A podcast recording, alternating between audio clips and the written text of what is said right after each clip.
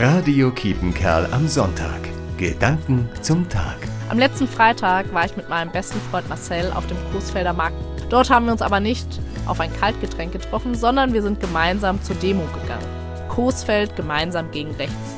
Das war eine von vielen Protestaktionen, die sich in den letzten Tagen und Wochen hier im Kreis Coesfeld ereignet haben. Über 3000 Menschen waren da. Das hat mich sehr beeindruckt. Es war bunt, laut und an vielen Stellen war echt kein Platz mehr. Die Reden und Plakate haben aufmerksam gemacht, wofür hier kein Platz ist. Kein Platz für Hass, kein Platz für Faschismus und kein Platz für Rechtsextremismus. Ich habe mitprotestiert, auch weil ich Christin bin. Denn der Gott, an den ich glaube, hat die Welt bunt geschaffen und steht für Nächstenliebe und Toleranz.